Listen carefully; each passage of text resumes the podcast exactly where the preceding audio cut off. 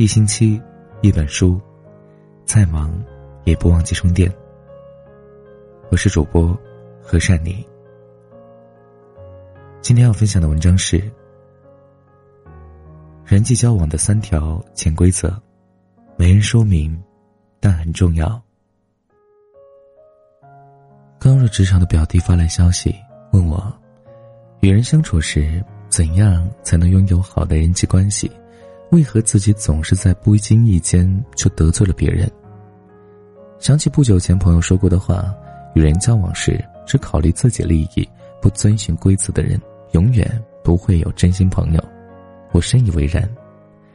一个人没有遵循交往规则，直接影响对方判断他是否值得深交。而在人际交往中，有三条是大家没有说出来但非常重要的规则。小何月底。拿到奖金，出于兴奋，发了条朋友圈，得到了很多的夸奖和鼓励。然而，其中有个朋友却留言询问奖金数额，还没有来得及去推测他的用意，朋友便发来了消息。先是一阵寒暄，随后便说手头紧，张嘴向小何借钱。刚发完朋友圈，想说没钱也不行，但小何打算给父亲换个智能手机。已经看好了型号，准备下单，无奈之下，只好对朋友说：“这笔钱的用途已经有了计划，请他再找别人。”说完之后，还因为决绝了朋友感到很愧疚。没想到朋友接着说：“做何用途？不是特别着急，就先借给我吧，下个月就还你。”小何尴尬到极点，不知如何回复。明明已经拒绝了，朋友还极力勉强。显然，朋友是因为没有被直接拒绝，以为还有争取机会，再次要求小何把钱借给自己。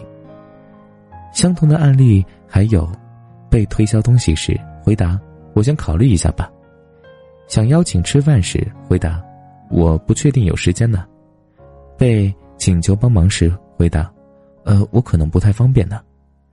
人际交往中，不可能所有的请求都会被答应。若直接拒绝别人，难免产生尴尬。为了不得罪人，很多人会选择婉拒。其实下次再说，更多的是在表达拒绝。看情况，更多的是表达不可能。如果没有理解清楚，依然不知进退，勉强到底，即使最后得到了帮助，你们的关系也大概缘尽于此。所以，请记住，在成人的社交规则中。没有坚定的提出就是客套，没有爽快的答应就是拒绝。公司女同事很多，个个肤白貌美，身材高挑，唯独玲玲是个矮冬瓜。刚来公司的时候，玲玲觉得很自卑，别人又瘦又高，自己又矮又胖，聊到身材、体重话题时，就会觉得很尴尬。后来为了融入大家，玲玲放下自尊，直面自己的缺点，偶尔拿自己的身材开玩笑。嘲笑自己是浓缩的精华，说自己是矮冬瓜。那段时间，玲玲觉得非常开心，为大家带去快乐，还坦诚面对了自己的缺点。直到有一天，菲菲开了一个玩笑。那天没吃早饭，中午叫了一大份外卖。菲菲看到后打趣道：“吃那么多啊，不怕矮冬瓜变成矮土豆啊？再矮就真的要到地下去了。”哈。听完这话，玲玲的脸瞬间就黑了。有些伤疤只能自己接，为掩饰疼痛，他们选择面带微笑。如果你被假象蒙蔽了双眼，以为自己也能够随便取笑别人的缺点，这不是幽默，而是一种侮辱。穷人经常自嘲屌丝，但别人这么叫时，他一定不快乐。老人常言大限将至，但并不太喜欢被这么形容。能直面自己的缺点，并且拿来自嘲，是战胜自我的一种表现。很多自黑式的称呼和玩笑，自己说的是一种谦虚，别人拿来说就是一种藐视。记得小时候，青黄不接时会向邻居借面粉，一袋一百斤，等小麦打下来新的再及时还上，并且每次都会多还十斤。奶奶总说，一百斤是礼。十斤是情，后来才明白，多的十斤是为了答谢的馈赠。有时候会疑惑，借多少就还多少就行了，不多还邻居也不会说什么呀。但是奶奶不这么认为。她说：“你借我应急，我送你谢礼，借少还多是规矩，这是礼尚往来。”长大后一直记得这段话：请人帮忙，无论大小，都会给予答谢；请教同学一个问题，会和他们分享自己的零食；同事帮忙加了一个班，会请他吃一顿饭；即使是网上请教问题，也会在所得地址之后给对方寄一份家乡特产。《礼记·曲礼》上有云：“礼尚往来，往而不来，非礼也；来而不往，亦非礼也。”没有人的付出是无偿的，帮了你的忙，一定花费了别人的时间和精力。想要维持好人际关系，对于帮助必须予以答谢。如《礼记》中所说：“有来有往才是礼。”如果只是单向的接受了帮助，有来而无往，也就失去了礼。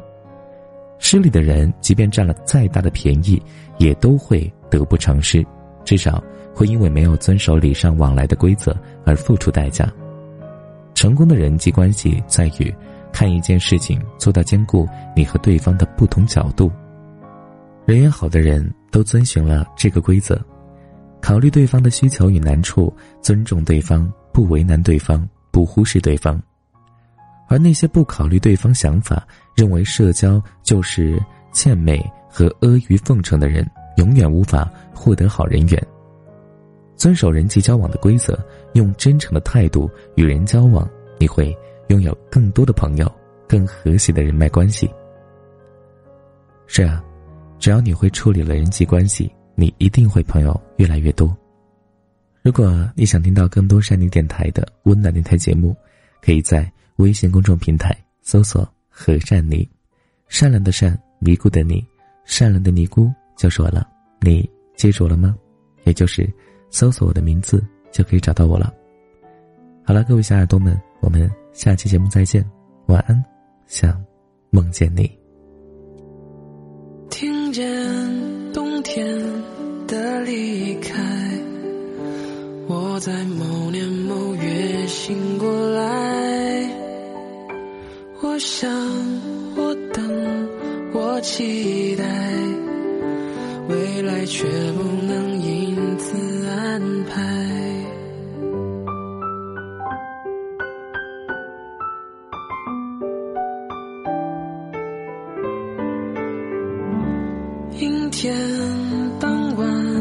车窗外，未来有一个人在等待。向左，向右，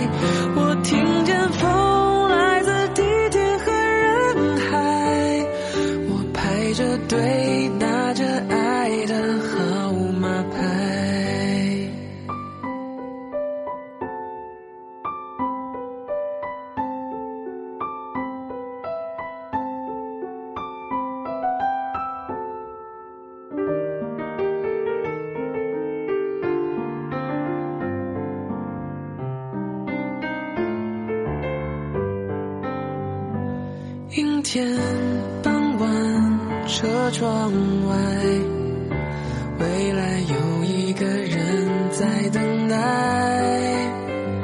向左，向右，向前看，爱要拐几个弯